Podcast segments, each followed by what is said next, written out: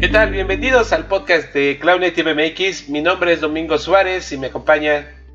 Aquí Marco Muñiz, saludos a todos. Excelente, pues bueno, aquí estamos en el episodio número 5 de la temporada 1. Eh, la segunda vez que lo grabamos, de hecho, tal vez sería la tercera, no lo sé.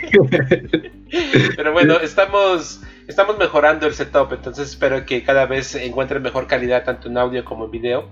Eh, y obviamente en el contenido, ¿no? Entonces, pues bueno, pues ¿qué onda, Marquito? ¿Con qué empezamos? Vale, pues empezamos con eh, nuestro primero, eh, nuestra primera noticia que tenemos en nuestra lista y es el anuncio de una, versión, una nueva versión de Linkerd 2.4 que en la cual lo que podemos destacar fue lo que habíamos comentado en el podcast de hace dos semanas, ya, no, ya, no, podemos decir que es el pasado, porque ya no, sabemos cuál es el pasado. Ok. y este y que eh, habían anunciado lo que era el, Service Mesh Interface, que era la especificación para que eh, muchos, varios proveedores pudieran implementar eh, un Service Mesh y de una forma, este, digamos que estándar.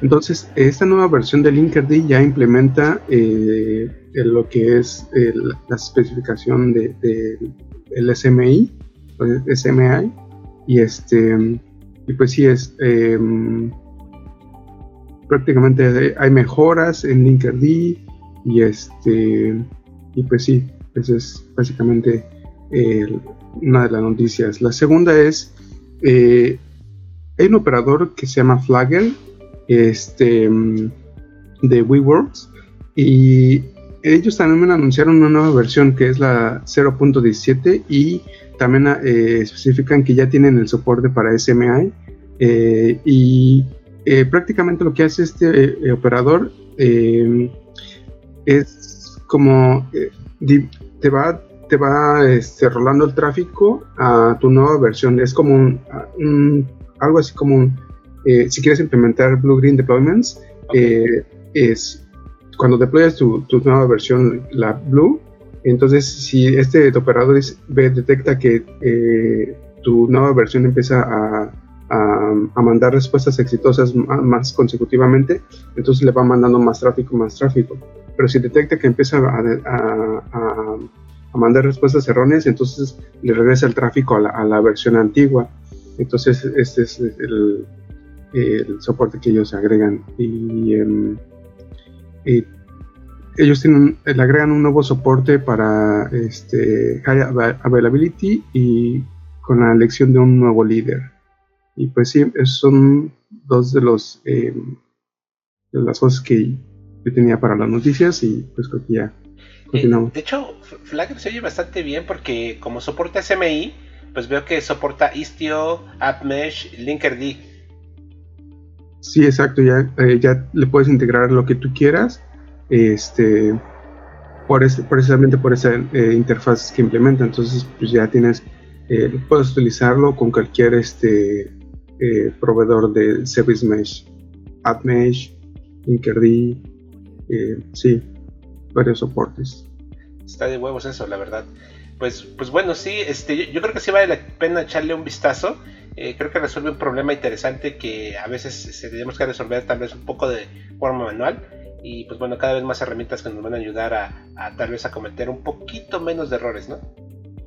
O a, prevenirnos a que eh, algo que no nos no cachamos en nuestra etapa de prueba y desarrollo, este, pues no vaya o no afecte tanto a, este, a, nuestros usuarios en producción. Excelente. Pues mira, yo traigo aquí una nota de... Eh, tiene que ver un poquito con desarrollo de software y es un anuncio que hizo la compañía que se llama ah, Object Computing, que es una compañía que está eh, patrocinando el desarrollo de varias tecnologías para desarrollo de microservicios en Java. El, más, el más, tal vez de los más conocidos es Grails y también está patrocinando Micronaut, que es un proyecto bastante interesante. Y digo, para, para los que a lo mejor nos están escuchando y, y están desarrollando software, eh, a lo mejor algunos em, en algún momento empezaron a trabajar con Java, pero vieron que eh, a lo mejor algunas cosas en Java son medias pesadas, ¿no? La, JVM es pesada. en, fin, eh, están. Y luego, sobre esa cosa pesada, le han puesto todavía más librerías que hacen las aplicaciones más, más pesadas, más complicadas y consumidoras de recursos. Eh, entonces, este, lo que está haciendo eh, Micronaut y en este caso Predator, que es el proyecto que, quiero hablar, es para reducir el consumo de recursos para acceder a bases de datos, ¿no? Ya sea relacionales y estar en, en, este, en desarrollo bases de datos no, no relacionales. Entonces, eso lo hace eh, bien, bien interesante, bien... Eh, pues es una alternativa muy buena para eh, obviamente microservicios, obviamente serverless, con, la, con una facilidad y con el poder de la potencia y la potencia que tiene la JVM. Entonces es una alternativa. A mí me llamó mucho la atención y pues bueno, por eso quería, quería hablar de ello. Entonces échenle un vistazo si tienen, la oportunidad. Otra nota interesante que encontramos fue dentro de todo este tema del Service Mesh, eh, fue un tweet de eh, Michel eh, Hashimoto, que es uno de los co-founders de HashiCorp, y en el cual él está resaltando una plática que dio Paul Banks, donde explica Service Mesh. Creo que tú viste esta plática, ¿no, Marquito? Sí, no, al final ya no, lo terminé, pero este realmente está muy buena porque explica cosas que tal vez cuando escuchamos el concepto de Service Mesh no entendemos qué es lo que conlleva y él explica todas las características que, debiese de, tener un Service Mesh o quién implementa un Service Mesh o qué nos puede proveer un Service Mesh. Entonces lo explica de manera muy clara y con muy buenos gráficos.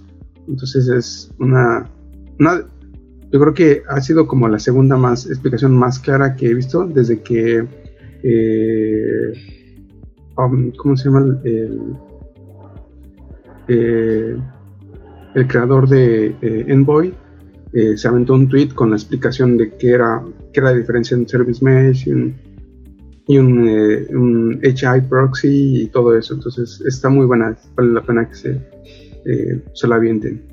Sí, pues ahí les dejamos en la liga para que la vean porque sí está bastante buena, ¿no? Y al final se enfoca más en console, pero sí, la explicación que hace de Service Mesh es, increíble, ¿no?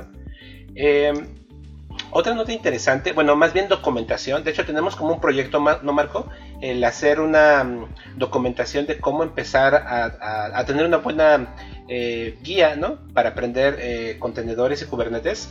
Y justamente de, la mano de uno de los co-founders del proyecto de Kubernetes, que es Tim Hawking, está una presentación que encontré bastante buena, donde él explica qué son los pods y qué son los containers, ¿no? y cuáles son las diferencias entre ambos. Entonces, pues bueno, les dejamos ese link. Espero que lo que lo que, tengan chance, dense el tiempo eh, de, de, verlo, de leerlo, porque creo que vale, vale mucho la pena, ¿no? Eh, otra notita por ahí que encontramos. Ah, bueno, ya se nos acabaron las notas. Y eh, algo que estuve, bueno, que yo creo que es común, es encontrar repositorios chingones de código en GitHub o en algún otro lado. Entonces vamos a inaugurar a partir del día de hoy, cuando sea posible, esta sección que se llama Repo Chingones de Código, donde vamos a encontrar, pues bueno, cosas muy interesantes en algunos de los principales repositorios. En este caso, la mayoría, los, los que tenemos el día de hoy están en GitHub. El primero de ellos es, una, es un handbook del administrador de Nginx. Y particularmente me pareció increíble porque, bueno, desde hace algunos años estamos trabajando con Nginx y muchas cosas siempre son repetitivas o, no sé, quieres como tener tu, tu chuleta, ¿no? Tu, acordeón de todas las cosas este, comunes. Creo que esta eh, guía de mano, este libro de mano está bastante bueno y está súper completo. Sí, está muy bueno. Eh, pues sí, es, este, ah, bueno, lo que mencionabas anteriormente es de que eh, pues, pues, vamos a procurar en crear pequeños eh, posts en nuestro blog para saber cómo empezar con Kubernetes, cómo, pues sí, em, cómo empezar a experimentar con Kubernetes y para tratar de guiarlos en, esta aventura. sí, me hace todo. Bien, entonces, finalmente tenemos eh, un repositorio también que encontré para hacer operadores. Eh, sin duda, eh, CoreOS hace tiempo liberó el SDK Operator, pero principalmente es para Go. Entonces encontré este repo que es para hacer operadores en Java, para Kubernetes y OpenShift. Entonces me pareció interesante, digo, para aquellos que son llaveros, que trabajan en la JVM, aquí hay varios ejemplos, cómo lo pueden hacer en Java, en Scala, en Kotlin, Groovy, Haskell e incluso JavaScript sobre la JVM. Entonces me pareció interesante porque abre las puertas. De hecho es muy idiomático, es decir, por ejemplo tiene notaciones, que es algo muy idiomático en Java. Em, y pues creo que vale mucho la pena si algunos de los que nos escuchan son le tiran más del lado del código o son desarrolladores y quieren ver cómo implementar sus propios operadores, ¿no? Sí. Sí está muy bueno y em, porque aparte existe una confusión de, qué es exactamente un operador y creo que vale la pena ah, que hagamos un podcast de eso para explicar más o menos qué es y este y pues bueno así recursos que, que, ayudan a la comunidad para saber cómo desarrollar y entender un, operador. Excelente. Y el último repo que estamos viendo por acá Marquito. Bueno, ese al final lo agregamos porque habías comentado que iba a haber un, un evento de contenedores. Este no me acuerdo cuál fue eh, sí, va a haber un meetup de DigitalOcean donde vamos a hablar de básicos de contenedores. Ah, vale, sí. Entonces, este, eh, al final de nuestro primer intento de grabación de este podcast, eh, salió a, comentar este, esta herramienta que utilizamos en, ahora ya en nuestro trabajo diario y es básicamente analiza lo que es la imagen de nuestro contenedor entonces ahí vemos qué archivos eh, fueron agregados en qué capa o de acuerdo en qué comando y, este, y así nos ayuda a, que sepamos como la, eficiencia de nuestro contenedor en, términos de que, que, también optimizado es nuestro contenedor.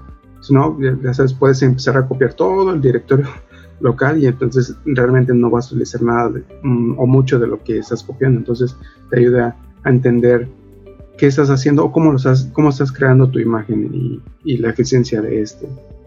Claro, es muy, muy, importante para justamente hacer imágenes de contenedores bastante óptimas. Eh, para los que nos están viendo en YouTube, eh, estamos viendo ahora en la pantalla el, sitio web de Dive y hay una pequeña, hay un GIF ahí animado donde se muestran un poquito el uso de, eh, de esta tecnología que me parece bastante interesante. Yo llevo un rato usándolo. Eh, ayuda mucho, te da una idea. Este, en ocasiones puede ser un poco abrumante porque cuando se agregas toneladas de archivos, pues obviamente eso, eso, es solo una capa y pues obviamente te pinta todos esos archivos. Pero digo, al final del día sí te va a ayudar a entender. De hecho, de hecho algo que me gusta mucho es que por capa te dice el tamaño, cuánto pesa cada capa. Entonces también te puedes dar una idea de, pues si le estás poniendo pues muchos archivos a tus imágenes, ¿no? Exacto. Sí, y, es, y lo interesante que te va la, es la eficiencia, ¿no? Que te va, te va como dando porcentaje de qué tan eficiente es tu, tu, tu, imagen. Entonces está muy, muy buena. yo también la he estado usando últimamente y, he reducido imágenes de, de 120 megas hasta 40, solo usando esto. Entonces sí, sí me he utilizado bastante. Excelente, Marquito. Y por lo que veo es multiplataforma, entonces no hay pretexto para no usarla, ¿no? O sea, desde Linux, Mac y Windows. Simón. Así pues Excelente, pues espero que les hayan gustado estas pequeñas noticias. Fue un podcast rápido. Eh, creo que tardamos más tiempo en ponernos de acuerdo para grabar, pero, pero vale la pena. Eh, entonces, eh, hay dos eventos, hay dos eventos que se vienen, no los, este, ya lo habíamos mencionado un poquito antes, el evento de Digital Ocean, fecha por definir, pero si están en Ciudad de México, les recomiendo mucho que busquen en Meetup el eh, este Digital Ocean de la Ciudad de México, este, porque se va a, va a haber una charla acerca de contenedores básicos, eh, no, no básico, para entender los fundamentos de contenedores. Entonces, este, espero estar ahí presente. Va a estar otro chico que va a explicar muy a detalle cómo hacer un container engine en código. Eso va a estar bastante bueno. Y el otro evento que se viene eh, casi dentro de un mes. Este, esta semana ya lo anunciamos en el Twitter de Cloud Native. Este, pero vamos a tener meetups virtuales. Cada dos meses en conjunto con el meetup de Cloud Native Guadalajara y con, este, Cloud Native Perú. Entonces vamos a empezar, este, es un esfuerzo internacional que queremos hacer, primero con bueno, varias otras ciudades de, la, acá de México y con otras ciudades de Latinoamérica y pues esperamos poder llegar a más gente eh, compartiendo el contenido de este ecosistema, ¿no? Entonces se vienen estos dos eventos. ¿Cuándo va a ser el, el Meetup virtual de Cloud Native México? Este va a ser el 14 de agosto. Este, yo creo que va a ser por ahí de las 8 de la noche, hora central de la Ciudad de México. Este, ya estaremos publicando los detalles las próximas semanas, pero el 14 de agosto vamos a tener nuestro primer este, meetup virtual internacional. Entonces eso está bastante bueno para este, seguir difundiendo este, pues, las tecnologías cloud native. ¿No, Marco? Así es, sí, una propuesta muy interesante y, y sobre todo eso conlleva al la última eh, eh, comentario es de que en esta ocasión pues no tuvimos preguntas o comentarios en nuestras redes. Y pues eso esperamos que este tipo de cosas promuevan eh, la participación de, nuestra comunidad. Y pues que intentamos qué, qué interés tiene qué, intereses tienen para este poder eh, eh, conducir esfuerzos a esos, a esos temas que, que les interesan. Entonces este pues sí le ganas a participar en nuestra comunidad. Sí, no sean gachos, mándenos sus preguntas, mándenos sus temas. Recuerden que todo lo que ponemos en este podcast está en nuestro GitHub. Mándenos un pull request con notas que quieren que comentamos también. O si no quieren mandar un pull request, escríbanos un tweet. No sean gachos, no, nos dejen morir solos. Estamos en domingo aquí en la madrugada grabando para ustedes. ¿no? este, eh, y pues bueno, esperamos que este, pues bueno, sigan creciendo. Las estadísticas están muy bien. No las he revisado esta semana, pero la verdad es que sí me estaban gustando. Creo que entre todas las plataformas, YouTube, Spotify, este, iTunes, y SoundCloud, eh, me parece que estamos alrededor de 400 descargas entre todas las plataformas. Digo, es, a mí me gusta, es un buen número, pero creo que podemos llegar todavía más gente. Entonces, no sean gachos. Si les gusta el podcast, por favor suscríbanse, denle like y todas esas cosas. Eh, y si no les gusta, pues también a sus amigos recomiéndanlo, ¿no? Si háganles pasar un mal rato con, con, nuestros comentarios. Sí, o igual que noticias que ustedes sepan, pues este, compártanlas, que no, no, no la hayamos eh, no la hayamos cachado y lo comparten y nosotros lo, comentamos aquí. Excelente, Marquito. Pues bueno, eh, eso es todo. Esperamos que la hayan pasado bien, nosotros sí. Y pues bueno, hasta luego. Hasta luego. Bye.